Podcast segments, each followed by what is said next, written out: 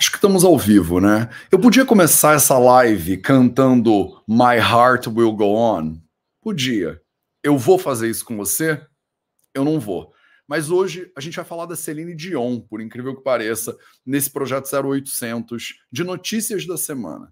Todo sábado, 8 horas da manhã, eu venho aqui e trago, acho que agora está começando no YouTube, e trago todas as notícias que você precisa saber para você poder melhorar a sua saúde, ficar por dentro das notícias. Eu comecei a fazer isso já tem uns meses, e aí as pessoas começaram a é, falar: pô, Matheus, que bom que você está fazendo esse troço, porque a gente lê um monte de notícia né, na internet e não sabe o que pensar dessas notícias. Às vezes a gente fica confuso, né? Uma notícia diz uma coisa, outra notícia diz o contrário. Então, como é que a gente navega isso? E mais importante, qual é a opinião né, dos textos clássicos do Ayurveda? Como é que a gente pode entender tudo isso? Na visão do Ayurveda. E aí, o projeto 0800 ganhou né, um quadro especial aos sábados, que é esse aqui, onde eu venho e eu te trago as notícias da semana. Então, sem muitas delongas, né? Hoje a gente vai falar sobre um vírus meio bizarro que está surgindo lá na Índia.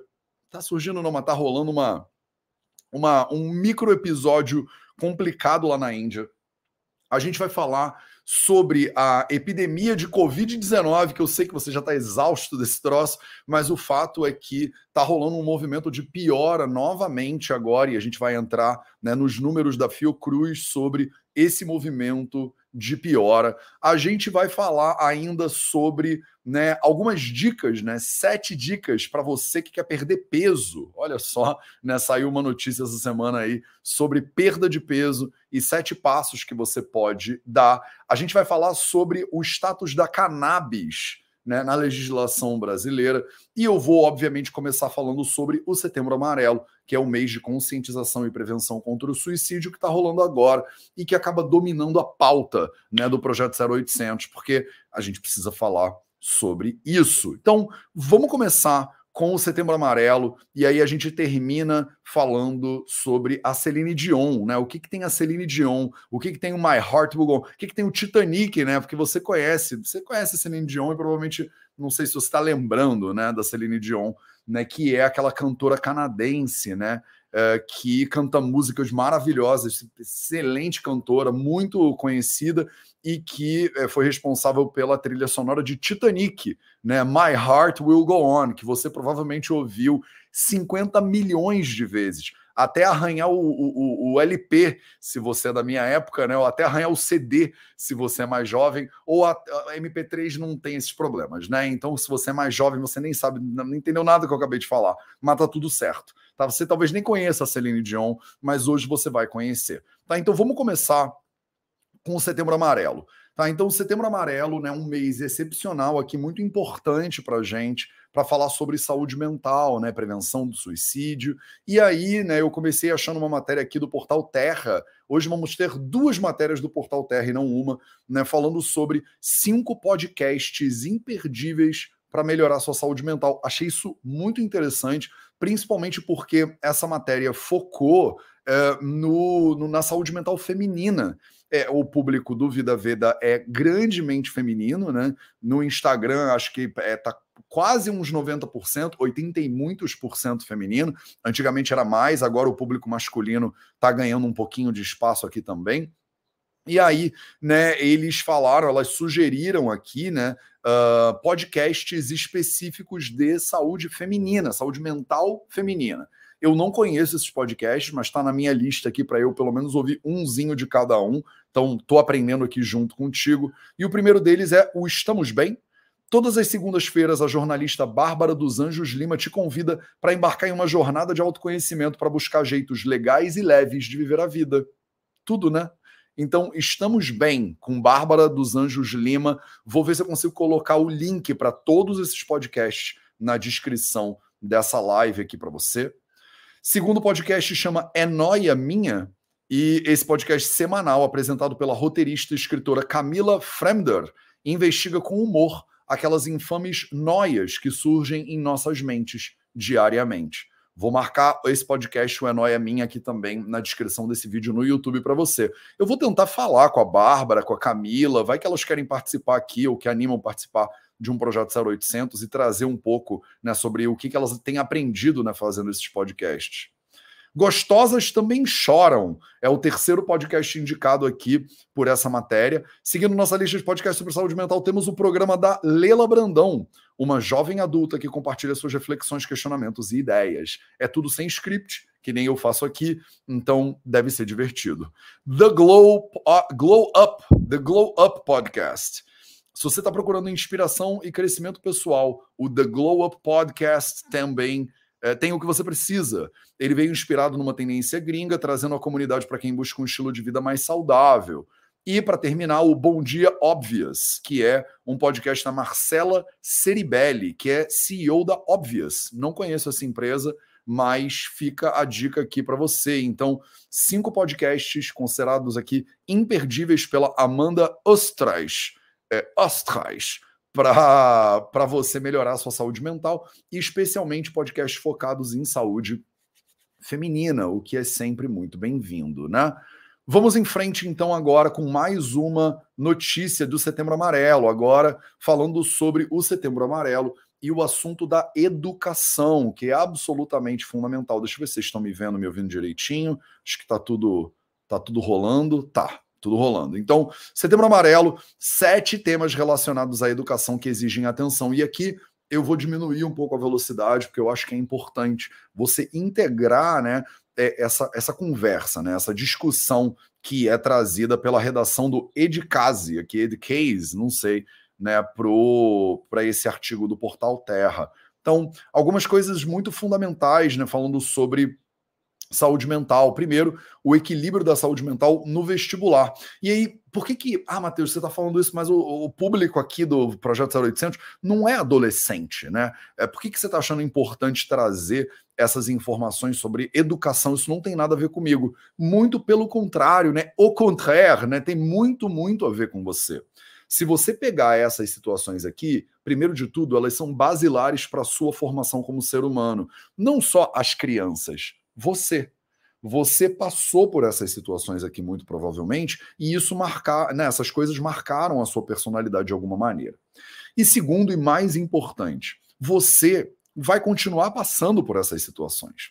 Quando eles focam né, sobre o equilíbrio da saúde mental no vestibular, se você já fez o vestibular, talvez você pense, isso não tem nada a ver comigo. Mas você vai ter que fazer provas ao longo da sua vida. Você muitas vezes quer fazer um concurso para alguma coisa. Você muitas vezes né, vai querer estudar é, fazer a formação em Ayurveda do Vida Veda. E você vai ter que fazer prova. Né? E na hora que você senta para fazer uma prova, pode ser que você não tenha né, é, condição emocional, ou você não tenha preparo ou estrutura emocional para fazer uma prova sem você pirar, né? Sem você ficar muito nervosa. Então, equilíbrio da saúde mental no vestibular é equilíbrio da saúde mental né, para todo mundo que vai fazer prova. Eu te dou o meu exemplo. Amanhã eu vou fazer o TOEFL. Olha só, não sei se você conhece o TOEFL. O TOEFL é uma prova de proficiência em inglês, né? Então, eu amanhã vou ter que fazer o TOEFL, né? Por que, Matheus, você vai fazer o TOEFL? Eu vou fazer o TOEFL porque eu estou aplicando para o mestrado na, Fiocru... na USP, né? A Fiocruz não precisa de TOEFL. Né? E por causa da minha aplicação para o mestrado em saúde pública na USP, eles exigem TOEFL, IELTS, essas, essas provas aí, e eu tenho que mostrar lá que eu tenho proficiência em inglês. Então, amanhã, domingo, olha só que dia glorioso, eu vou sentar e ficar horas fazendo uma prova né, de proficiência em inglês. Eu já não faço vestibular há 20 anos, mas eu vou ter que sentar para fazer uma prova de proficiência em inglês. Então, equilíbrio de saúde mental no vestibular é equilíbrio de saúde mental para você e para os seus filhos, né? Para os seus filhos para o vestibular, mas para você que vai ter que passar por situações né, difíceis, muitas vezes, provações né, ao longo da sua vida. Não vou ler a matéria inteira, vou deixar ela para você aqui na descrição desse vídeo, só estou focando no que eu acho que é interessante. Segundo ponto que ele traz, educadores em foco. Então, isso aqui é interessante, né? Dados mostram que mais de 20% dos educadores brasileiros consideram sua saúde mental muito ruim ou ruim. Isso é brabo, né? Isso é brabo. 20% dos educadores brasileiros é um quinto dos seres humanos que estão educando os nossos filhos, educando nossos adolescentes, educando nossos jovens e adultos, eles não estão legal de saúde. E isso aqui não é muito longe da situação e da realidade dos profissionais de saúde também. Dos médicos e médicas, dos nutris e das nutris, das enfermeiras, assistentes sociais, psicólogos, fisioterapeutas, essa galera que trabalha com saúde pública também, muitas vezes não tá legal. Né? Então, olha que importante né, a gente aprender a cuidar de quem cuida da gente. A gente aprender a cuidar de quem forma os nossos filhos, porque você entende como um professor que não tá legal, que tá deprimido, tá ansioso, tá passando por dificuldades de saúde mental, ele não vai ter condições de ensinar os seus filhos adequadamente. E isso não é para apontar o dedo para o professor, é para apontar o dedo para a comunidade, para nossa sociedade e como é que a gente cuida dessas pessoas. Como é que a gente poderia cuidar melhor dessas pessoas? Eu estava conversando com uma pessoa da Secretaria de Educação de São Paulo, né? Falando sobre como é, no futuro, né, eu quero estudar saúde pública e a gente precisa entender como aplicar cuidado né, para os profissionais de educação. É, eu não sei se você concorda comigo, quero ouvir o que, que você acha aí na descrição, né, ou aí nos comentários, mas é eu, né, o Vida Veda é uma empresa focada em educação, em saúde, né? Eu, Matheus, tenho um viés aqui, né? Qual é o meu viés? Eu acho que educação e saúde são as coisas mais importantes que tem. É, é minha opinião. De repente você discorda e fala: não, Matheus, o mais importante é agricultura. Sei lá, manda aí nos comentários sua discordância ou concordância. Eu acho que educação e saúde são a base da formação de uma sociedade é, minimamente saudável, minimamente próspera, minimamente educada, né? E eu acho que a gente não é nada disso hoje em dia. Né? Eu acho que a gente tem uma falha muito grande do sistema educacional, acho que a gente tem uma falha muito grande do sistema de saúde pública, e não é à toa que eu estou tentando ir lá né, estudar e me aprofundar em saúde pública.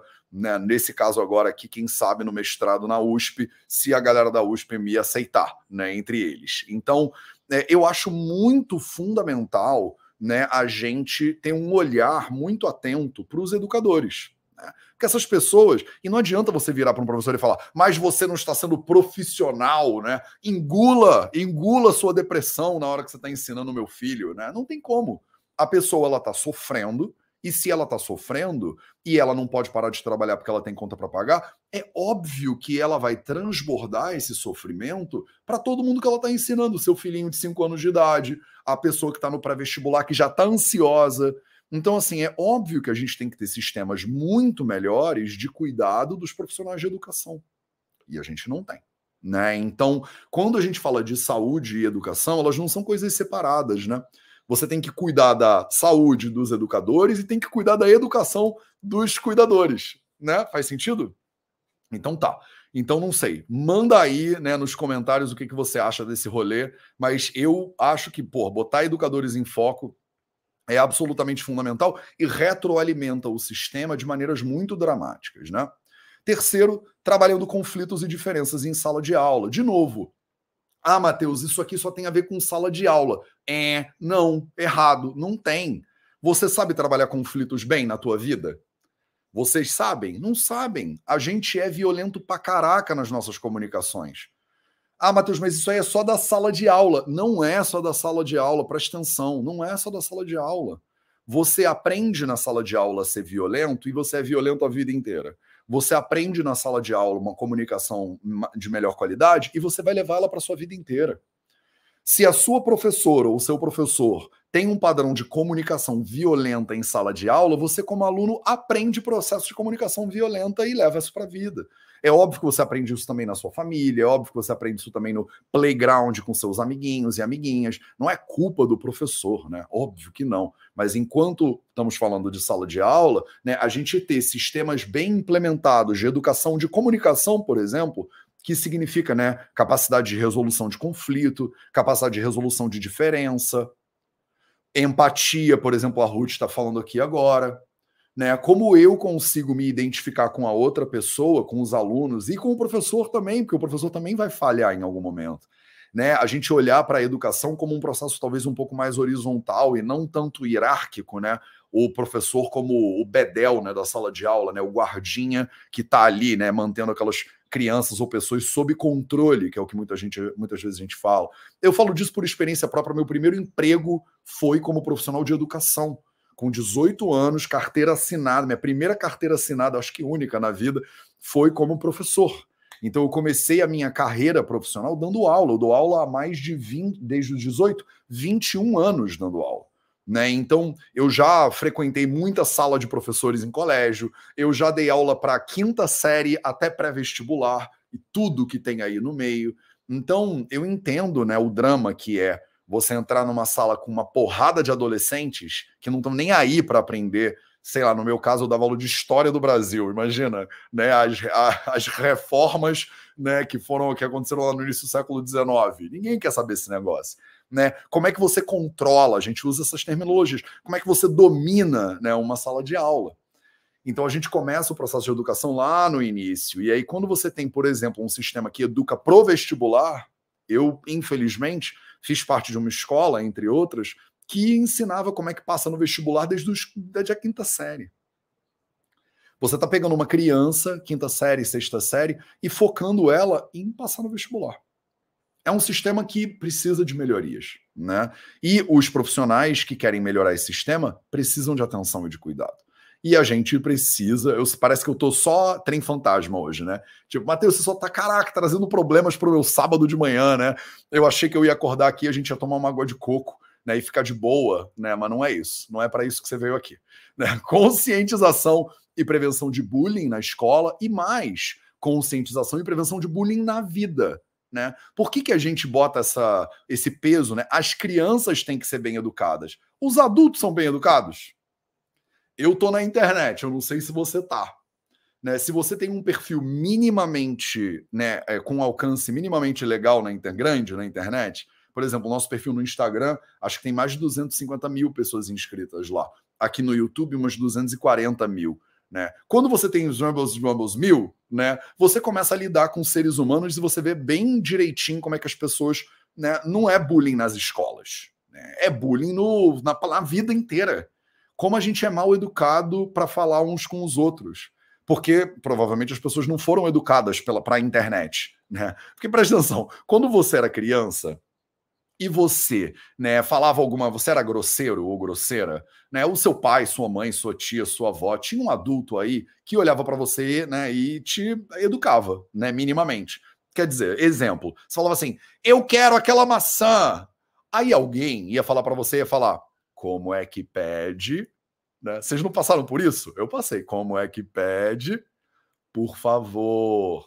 Isso, por favor, o quê? Por favor, eu queria, por favor, uma maçã. Boa. Aí você dá a maçã para a criança, aí você fala: "Como é que fala?" Aí a criança fala: "Obrigado". Aí você faz isso várias vezes e alguma hora ela aprende que ela não vai gritar com você, botar, "Eu quero maçã". Não é assim que se fala, né? Sua mãe, no caso foi minha mãe, né, que me ensinou que não é assim que se fala com os outros. Na internet, a gente não foi educado né, para a internet. Então a gente não fala, por favor, com licença, muito obrigado. A gente fala, eu quero não sei o quê. Você não falaria assim com um ser humano no meio da rua. Você não ia me encontrar no meio da rua, ia falar, eu quero não sei o quê, porque tu não ia receber. Eu ia falar, como é que fala? Você fala, por favor, Matheus. Eu falei, ó, oh, toma aqui. Como é que agradece? Obrigado. Mas na internet a gente não tem educação. Né? Então a gente fala e grita como se a gente fosse, sei lá, o que da pessoa. Né? E isso não acontece só nas escolas, isso acontece na vida. Vocês são adultas e adultos que muitas vezes não se preocupam com a qualidade da comunicação que vocês estão aplicando em redes sociais. A gente acha que a gente pode demandar, porque eu estou, é meu direito estar a receber, não sei o que lá. Não é. Não é seu direito nada é seu direito pedir com educação e agradecer em seguida. Né? Então, eu não acho que essa matéria, eu estou reforçando o meu argumento, eu não acho que essa matéria é sobre as escolas só. Né? Eu acho que ela é uma matéria maravilhosa sobre as escolas, o link está na descrição aqui desse vídeo do YouTube, mas ela fala sobre você na sua vida hoje. Toma muito cuidado para você não falar. Você já viu que estão sofrendo bullying nas escolas? Que absurdo, né? Esse bullying nas escolas. Aí você chega lá no teu Instagram e fala: "Nossa, mas nessa foto você tá horrível". Eu falei: "Então, né, o bullying é só nas escolas, né? O ser humano mal educado, né? Vocês viram a última dessa pessoa no Facebook, né? E você é um adulto que é mal educado, né? Então vale a pena ah, né, introduzir, né, introjetar o fato de que essa conscientização ela não é só para as crianças, ela não é só nas escolas. A gente passa isso na vida, no dia a dia. E é por isso que a gente precisa de um guia de saúde mental né, para a população brasileira, sem dúvida nenhuma. Né? A Camino School desenvolveu um guia, um guia gratuito de saúde mental. Né, ele deve estar disponível em algum lugar aí na internet. Vou ver se a gente conseguir pegar esse link. Eu boto para você na descrição aqui também no YouTube. Cultura escolar de alta confiança. Você já pegou o meu argumento aqui, né? Não é cultura escolar de alta confiança, é cultura social de alta confiança. Vale a pena dar uma lida aí nos passos que eles acham que a gente tem que ter para ter uma cultura né, de mais é, confiança. Disciplina positiva para ajudar as crianças nas habilidades socioemocionais. E aí eu digo disciplina positiva para ajudar os seres humanos nas habilidades socioemocionais né, dentro do contexto do setembro amarelo, também surgem questões como a necessidade de combater a violência dentro da escola, e combater a violência dentro da sua casa, e combater a violência no ambiente de trabalho, e combater a violência nas lives do YouTube, né? Porque a gente é muito violento. Essa é a parada. A gente é muito violento. E a gente gosta, né? Porque meu filho tem que comer saudável. Você come saudável? Não. Mas o meu filho tem que comer saudável. Ele tem que comer mais brócolis eu recebo muitos pais que chegam na clínica e querem melhorar a saúde dos filhos. E falam, porque você não sabe o que, que essa criança come, Matheus. Ela não come o que precisa comer. E aí eu falo, o que, que você come? E aí é muito comum a mãe né, ou o pai virar e falar assim, mas o que, que tem a ver o que, que eu como? Essa consulta não é sobre mim. E aí eu preciso explicar que não, essa consulta é 100% sobre você eu acho que eu, eu não sou pediatra, mas eu nunca fiz uma consulta com crianças que era sobre as crianças 100%. Às vezes é 10% sobre a criança, 90% sobre os pais. Um pai uma vez chegou para mim e tinha uma, um, um, filho falando: esse, esse garoto, né, ele só come pão, só come pão com ovo. E é louco porque as pessoas não percebem. Deixa eu me botar no foco aqui para você me ver direito. As pessoas não percebem eu vou falar isso agora para você, vai parecer óbvio para você, mas é louco como não é óbvio na hora. Eu pergunto para o pai: me fala um pouquinho sobre o que, que você come. Ah, no café da manhã eu tomo granola, no almoço, arroz, feijão e legumes. Aí eu falei: qual é a sua refeição preferida? Minha refeição preferida é o lanche. Eu beleza. Qual é o seu lanche preferido? Ah, meu lanche preferido é pão com ovo. Ele nem tinha reparado que o lanche preferido dele, que é pão com ovo, é a comida preferida do filho, que só come esse negócio porque vê o pai, que é o ser humano que ele mais admira no mundo, comendo e falando isso aqui é a minha comida preferida. E aí vai a criança e come a mesma coisa. A gente chama esse fenômeno de espelhamento. Né? É um fenômeno absolutamente né, documentado, né? E vocês não, às vezes a gente não percebe. Você quer que o seu filho seja educado, mas você não é. Você fica, essas crianças vivem grudadas nos telefones. É impressionante. Essa geração está perdida, porque eles não saem do celular. Falei, sim, mas seu filho entrou na loja da Apple ou da Samsung com o cartão de crédito dele e ele comprou um telefone. Foi isso que aconteceu. Ele ganha dinheiro, ele fez bico né, no, nas férias das, do, do, do, colégio, entregando jornal, né, cortando grama, e aí ele decidiu, com esse dinheiro que ele ganhou nas férias dele, escolares de 5 anos de idade, entrar na loja da Apple e gastar tudo que ele ganhou, que não sei como esse garoto ganhou tanto dinheiro, para comprar um celular. Foi isso que aconteceu? Não, né? Aí você está sentado na mesa do almoço e o seu filho está querendo brincar e você não está querendo brincar, porque você está querendo jogar Candy Crush Saga. E aí, quando a criança quer usar celular, você fala, mas essa geração realmente está perdida. É você que é o exemplo, demônio. É você que não está entendendo que você precisa. E não é fácil para você, é parar? Claro que não é. Se não é fácil para você parar, vai ser fácil para uma criança de 5 anos que não está nem sendo educada? É claro que não vai. Aí a gente está pensando, porque é um absurdo a saúde mental desses jovens. Quem é que educa? Esses jovens somos nós, os velhos né? E a gente tem que ser o exemplo, senão a gente não pode criticar. Né? É a gente que dá o iPad na mão da criança. É a gente que fica incomunicável no jantar da família.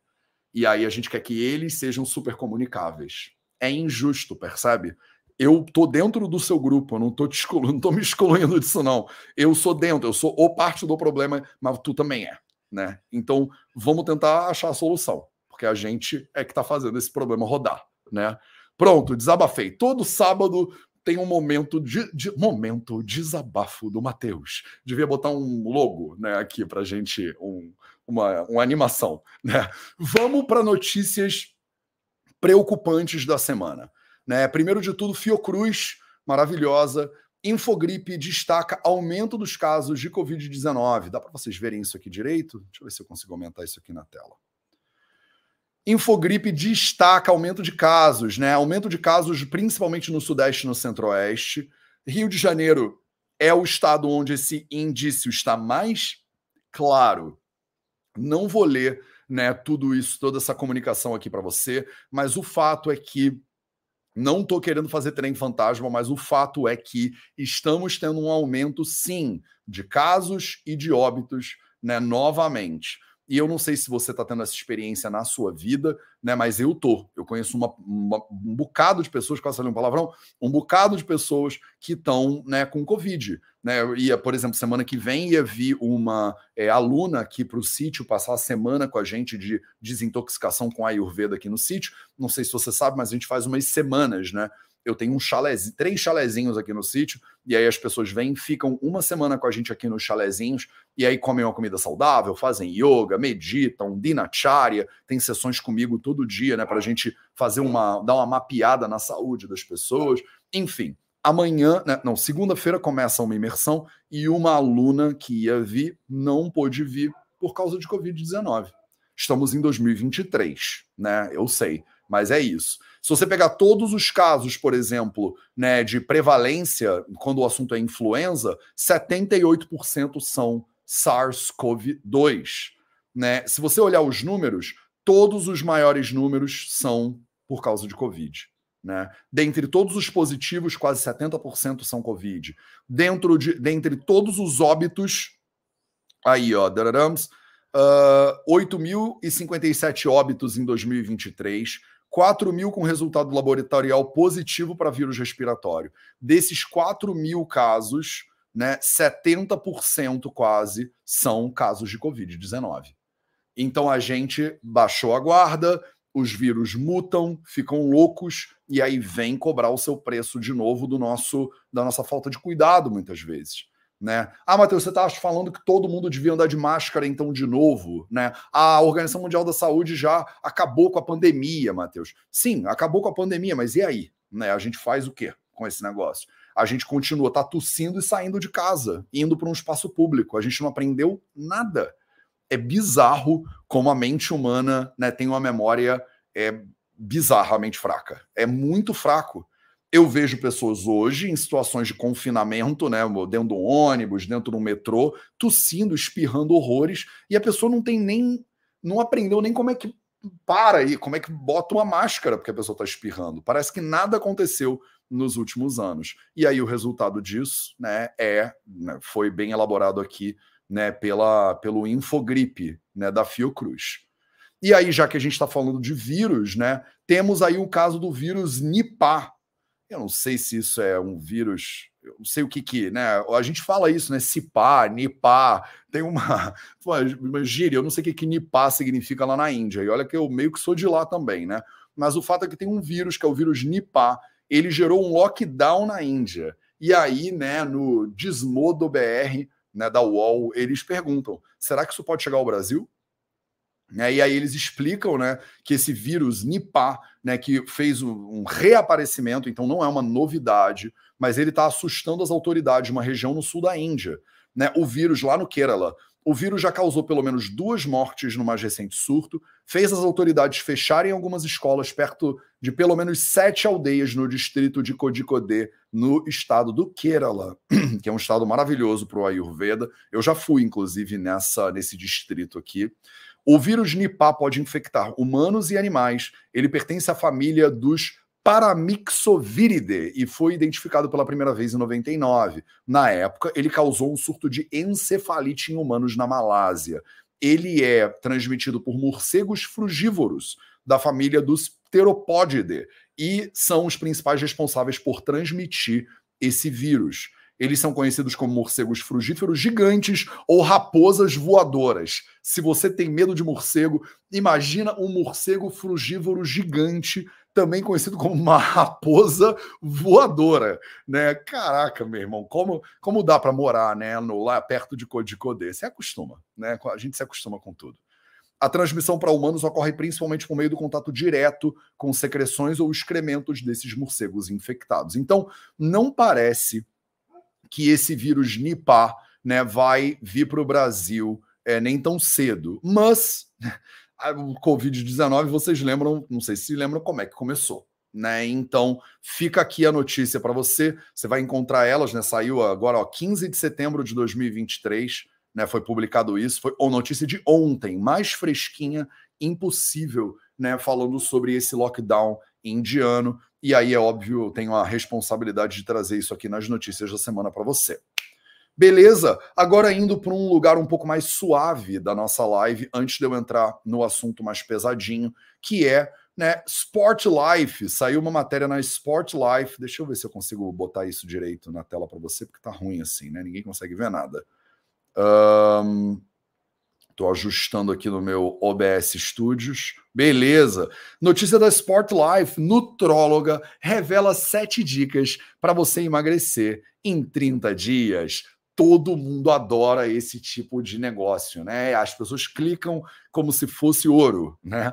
A constância influencia na conquista de um resultado positivo de emagrecimento. E aí, eu não estou falando mal da notícia, não, tá? Eu acho que essa notícia ela é boa, por incrível que pareça é, o que eu quero falar dela, na verdade, é só trazer para sua atenção o quão óbvio é tudo isso que está sendo dito nessa matéria super importante aqui do Guilherme Faber, que foi publicada há três dias atrás. Então, de novo, dentro do nosso escopo aqui de notícias da semana. Deixa eu aceitar esses cookies malditos aqui e aí a gente segue. Então, primeiramente, é possível emagrecer rápido? Todo mundo sabe que é, né? É saudável emagrecer rápido? Não, não é saudável emagrecer rápido. Ela fala sobre isso.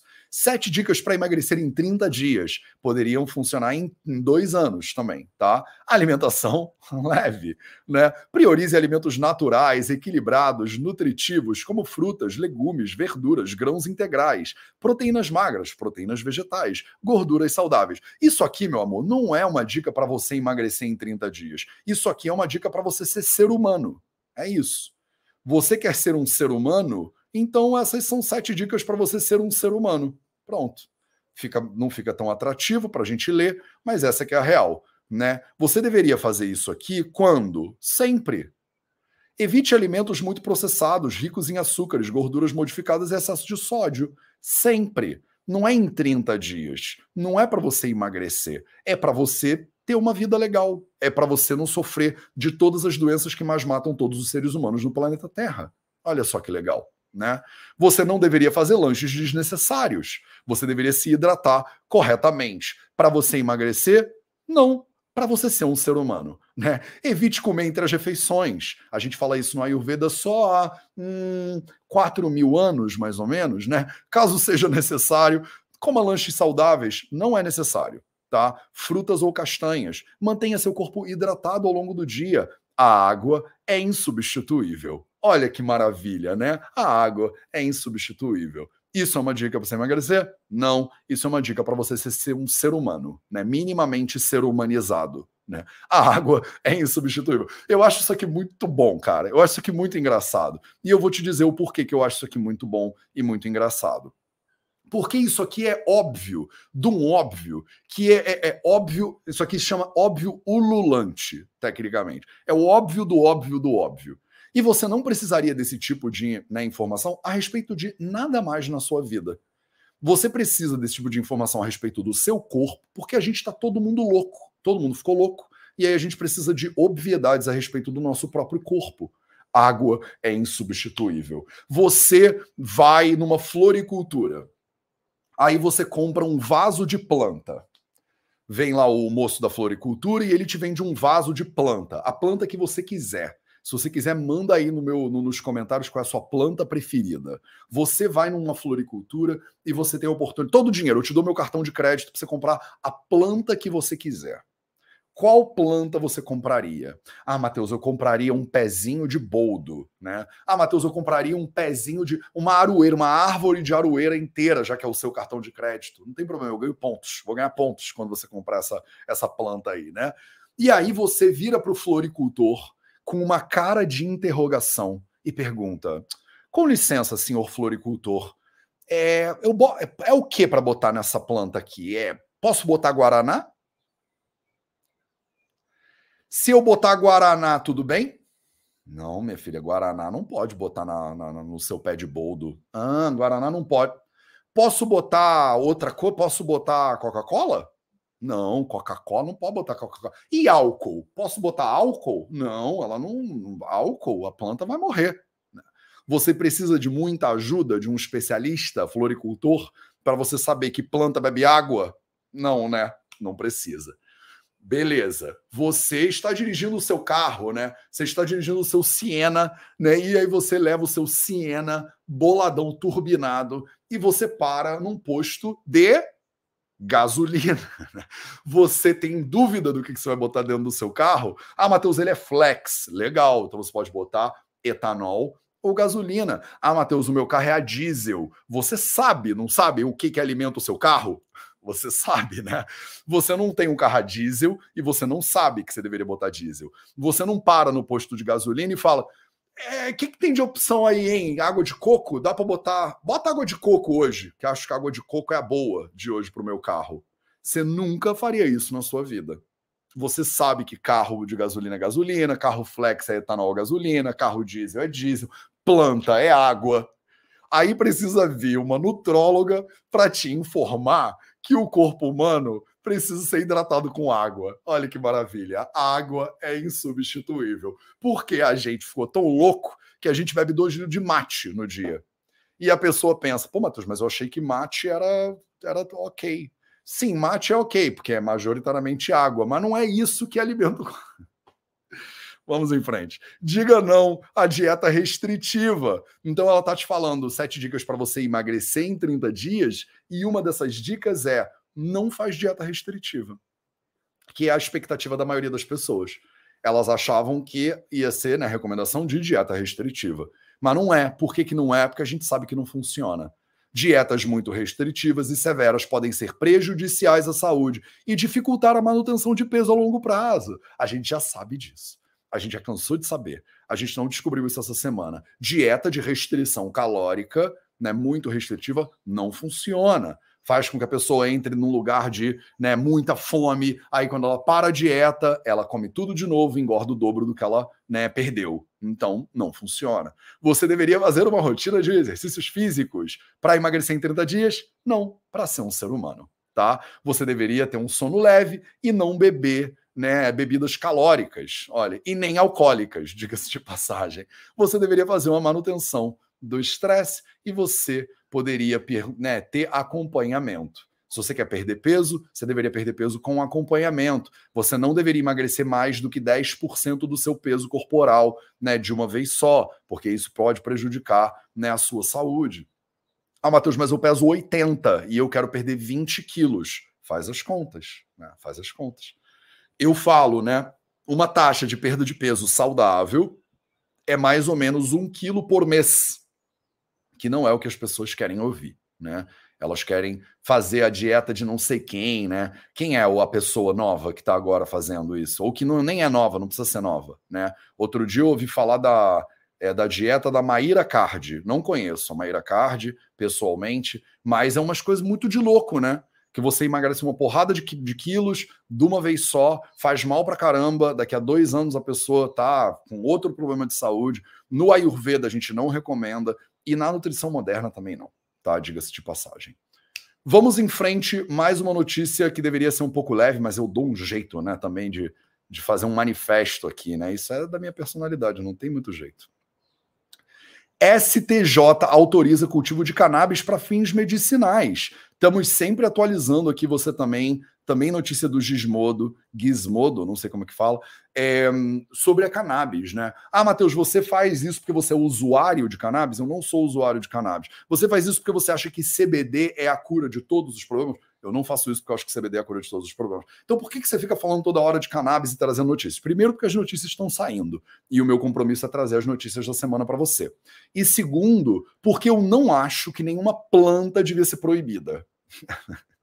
que é um negócio que eu acho absurdo de ter que falar em voz alta, mas eu não acho que a gente tinha que proibir planta. Né? A gente tinha que estudar a planta, tinha que estudar a planta. A gente tinha que saber o que faz bem e o que faz mal em cada planta. Tinha que saber o que faz bem em cada planta. Tinha que usar com parcimônia e dentro do, das possibilidades? Sem dúvida nenhuma. Tinha que proibir uma planta? Aí, aí eu não acho. Né? Todo mundo devia usar cannabis? Não, não acho que todo mundo devia usar cannabis. O Ayurveda acha que cannabis, não sei o quê. O Ayurveda fala de cannabis, mas a cannabis é usada né, de maneira, primeiro, depurada, porque ela é uma planta que ela é cardiotóxica na visão do Ayurveda. Ela tem que ser usada com parcimônia, do jeito certo, não é para todos os casos, não é a cura para todos os males, como né, agora está meio que na moda e aí vira, né? A gente sempre vai para um extremo para depois chegar no meio, pelo visto, né? Mas eu acho interessante né, o fato de que o Brasil, que é um país extremamente conservador, está dando passos na direção né, de autorização e legalização de pesquisa e cultivo da cannabis para fins medicinais. Inclusive, dando passos para descriminalização, que eu também acho que é muito importante. Não é porque eu sou a favor de que todo mundo devia usar drogas, não é isso. Mas eu acho que você não devia criminalizar né, um ser humano que está andando com 60 gramas de uma planta no bolso dele, porque é uma planta. Né? Você pode andar com uma, uma AK-47 e aí você não pode usar 60 gramas de uma planta. Né? Então, é isso. Tá, então notícias sobre cannabis aí. E aí vamos para nossa reta final desse projeto 0800, falando sobre a notícia que ganha, né, botou o título nessa live, né, que foi, né, aí saiu na CNN Brasil, né, a irmã da Celine Dion disse, né, a cantora, né, super famosa, fez lá a trilha sonora do Titanic, né, My Heart Will Go On, né, and on and on and on. E aí o Leonardo DiCaprio se afogou e aquela história toda, né? É, irmã da Celine Dion diz que espera por um milagre para salvar a cantora. Eu não sei se você já sabia dessa história da Celine Dion. Toda semana aparece alguém famoso lascado, né? Que a gente, que eu acho muito importante, porque vocês me perguntam, alguém da minha equipe me manda e fala: Matheus, olha, seria legal, faz uma live sobre esse negócio, porque ninguém sabe, né? E a gente ouve falar, lê sobre essas pessoas, pensa, Celine Dion deve ter todo o dinheiro que existe né, na humanidade. Ela poderia pagar todos os tratamentos do mundo, mas ela tá ferrada com uma doença que a gente não sabe se tem como curar. Né? E aí, o que, que o Ayurveda acha disso? Sempre vem as pessoas né, me perguntar. A artista tem 55 anos e tem uma doença neurológica rara que provoca fortes espasmos musculares. Eu já atendi uma paciente com esse processo. É raro, mas sempre chega no doido que foi estudar Ayurveda na Índia, né? A cantora Celine Dion, de 55 anos, enfrenta uma síndrome rara que faz cancelar e fez cancelar as datas restantes de sua turnê mundial. Em entrevista à revista Hello Canada, sua irmã Claudette afirmou que espera por um milagre para salvar a artista, mas lamentou que não há muito o que fazer por ela. Diagnosticada no fim de 2022, então foi bem recente, ela tem uma doença rara e progressiva que afeta o sistema nervoso, especificamente o cérebro e a medula espinhal, conhecida como Síndrome da Pessoa Rígida. No início do mês passado, Claudette, que é a irmã da Celine, já havia informado que os médicos ainda não tinham conseguido encontrar nenhum remédio que funcionasse até aquele momento. Agora, a irmã dela revelou que as possibilidades de ajuda da artista já estão praticamente esgotadas. Eu vou te falar o que, que a gente acha de tudo isso né, na visão do Ayurveda. Só estou querendo te localizar né, no que, que a gente está, sobre o que, que a gente está falando. Né? Deixa eu botar isso aqui mais para baixo é que eu odeio quando aparecem essas noticiazinhas né, no, no, no, meio da tela, porque aí fica, né, tira a sua atenção. Ela está fazendo de tudo para se recuperar. Ela é uma mulher forte, é uma doença sobre a qual sabemos pouco. A gente vê que tem espasmos e eles são impossíveis de controlar. E não tem muito o que fazer para apoiá-la e para aliviar a sua dor. Claudette explicou, explicou que a única saída para a recuperação de Dion está no êxito das buscas por uma medicação adequada, a gente está cruzando os dedos para que os pesquisadores encontrem um remédio para essa doença terrível. O que, que é a síndrome da pessoa rígida? De acordo com o Instituto Nacional de Distúrbios Neurológicos dos Estados Unidos, os sintomas da doença são rigidez muscular extrema e espasmos dolorosos no tronco e nas extremidades. o que prejudica gravemente a mobilidade. O Instituto também explicou que os espasmos podem ser tão fortes a ponto de fraturar os ossos. A síndrome não tem cura, mas tratamentos específicos podem melhorar os sintomas. Segundo a OMS, ela é uma doença que tem de surgir entre os 40 e 60 anos de idade. Pequenos estímulos, como ruídos e luz, podem causar graves espasmos. Os movimentos involuntários não ocorrem durante o sono.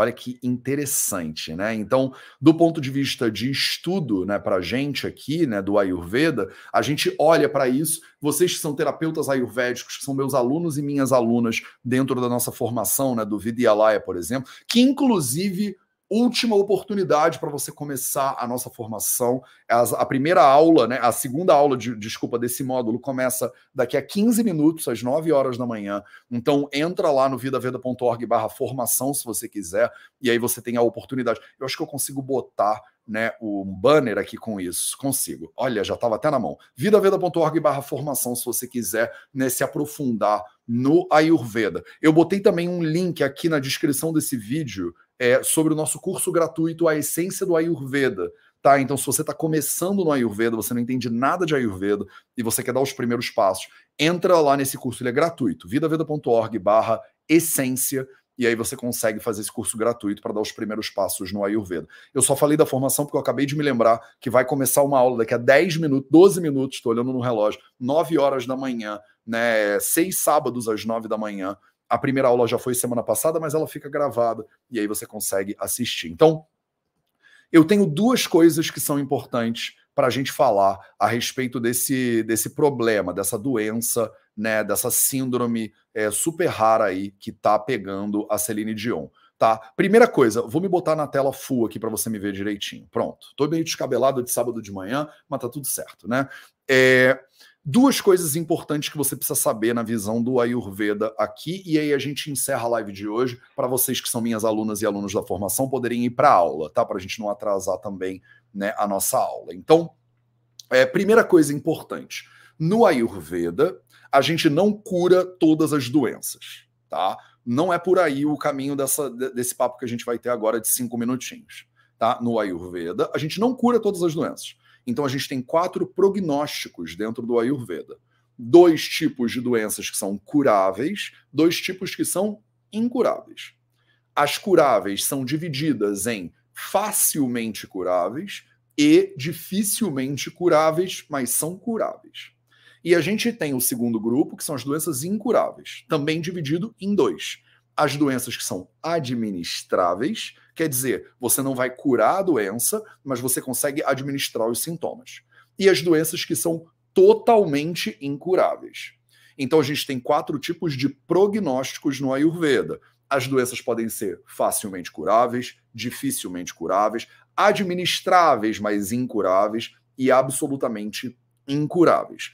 Eu não sei se a Celine Dion é administrável, dificilmente curável, impossível de curar, eu não sei, teria que ver o caso dela. Ela não é minha paciente. Eu não estou falando que eu curaria a Celine Dion, pelo amor de Deus, tá? Pelo amor de Shiva, né? Não é isso que eu estou falando aqui, tá? Mas tô querendo te dar uma perspectiva sobre doenças neurológicas espasmódicas, nessas né? doenças é, neurodegenerativas, doença do neurônio motor, essas doenças, né, como é, ALS, né, como é que a gente fala isso? É, é, esclerose lateral amiotrófica, né?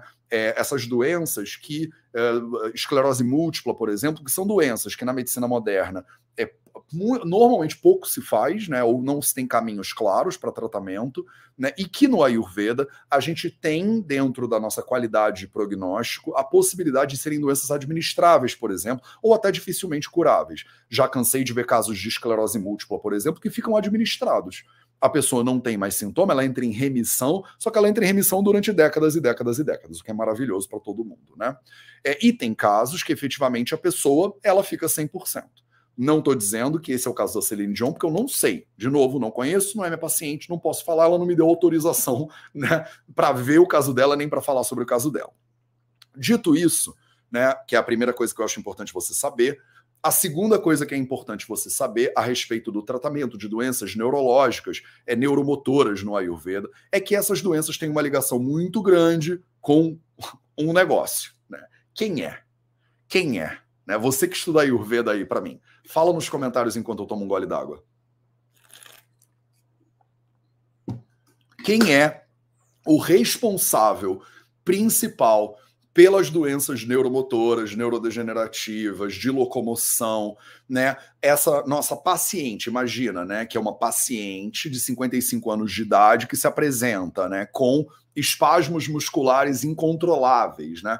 Esses espasmos incontroláveis, eles são tão fortes que eles geram dor. Tudo isso você que estuda Ayurveda deveria ir entendendo. Opa, espasmos musculares, opa, dor. Ela é bem magrinha, opa, né? Muito pouco tecido corporal.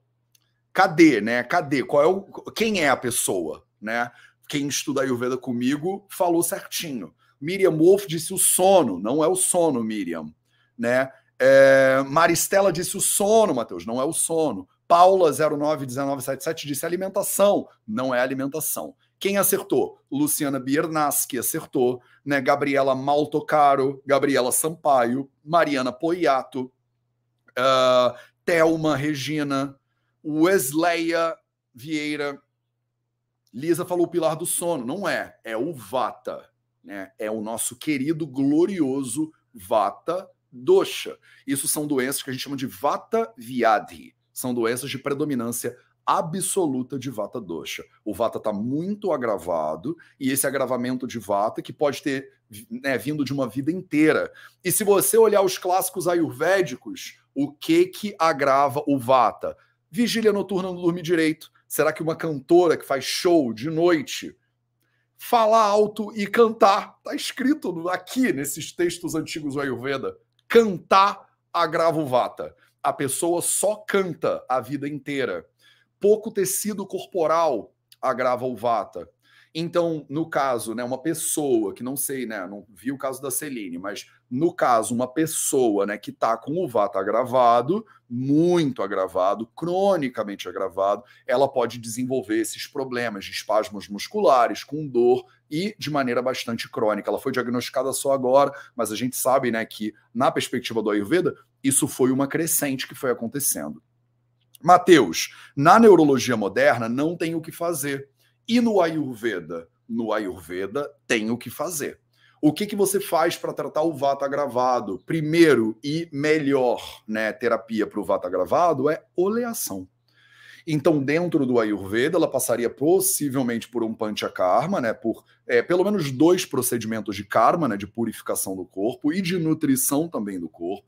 A gente olearia esse paciente bastante faria Abhyanga, né, Snehana e Svedana, que são nomes em sânscrito que talvez você não conheça, mas se quiser conhecer, né, faz o nosso curso gratuito, a Essência do Ayurveda, ou se você já estiver no ponto e quiser, já aproveita e entra para a formação que daqui a cinco minutos começa uma aula, né? Sábados, nove horas da manhã, né? Então, você precisa saber né, que a oleação externa e a oleação interna fazem parte de um protocolo de tratamento desse tipo de doenças. A gente vai olear a pessoa com a alimentação dela, a gente usa o gergelim, né, que é o melhor, o óleo de gergelim, o tahine, por exemplo, são incríveis para esse processo. A gente faz oleação externa, quer dizer, é, é, é a pessoa, né, afunda ela no óleo de gergelim, se ele puder ser medicado, melhor ainda. Tem uma série de óleos medicados incríveis para o tratamento de doenças de vata, por exemplo, o da chamula Thailam, é, seria um óleo sensacional para usar no caso dela. A gente pode falar de outros óleos, né? Bala Ashwagandha, Kshira Bala Thailam, Danvantaram, por exemplo, mas o da chamula é sensacional. E para vocês que estão estudando a Ayurveda de maneira mais profunda, vocês sabem que no caso dela, né, uma sequência de Basti seria muito importante né? Yoga Basti, Karma Basti ou Kala Basti, Matheus? Qual dos três, né? Qual o tamanho, qual quão longo vai ser esse procedimento de Basti? Eu faria né, o mais longo possível, mas claramente com observação do paciente, né? Todo dia para ver como é que ela tá. Né? Então a gente faria remédios, tem um monte de remédios para paz igual vata, a gente faria terapias físicas internas e externas, a gente faria BASTI, que é um protocolo bem específico ayurvédico de enemas, né? É, de nutrição no corpo dela. E aí, só depois disso, é que a irmã dela poderia dizer não tem nenhuma, todos os tratamentos foram exauridos, né? Provavelmente, eu não tenho contato com, com ninguém, mas provavelmente a Celine nunca ouviu falar, né? Ou nunca tentou um tratamento ayurvédico bem feito, né? Beleza? Quero acabar agora, porque senão eu entro né, na nossa aula da formação. Se você quer saber mais sobre a Ayurveda para molhar os seus pezinhos nisso tudo que eu falei, se você não entendeu nada do que eu disse agora, mas ficou curioso e quer entender, vidaveda.org barra essência é o nosso curso gratuito, a essência do Ayurveda. Você vai ter quatro aulinhas lá e nessas quatro aulas você vai poder se aprofundar, molhar seu pé e começar. Se você já conhece a Ayurveda e já quer se aprofundar, está começando uma aula da nossa formação em três minutos e você ainda pode né, aproveitar essa última oportunidade, se inscrever e começar essa aula. Esse foi o Projeto 0800, episódio 856. Né? Eu volto de novo para você na terça-feira para a gente continuar essa exploração infinita do mundo do Ayurveda. Um beijo para você, um bom fim de semana, boa aula para vocês que estão começando a formação agora e a gente se vê de novo no próximo Projeto 0800. Até lá.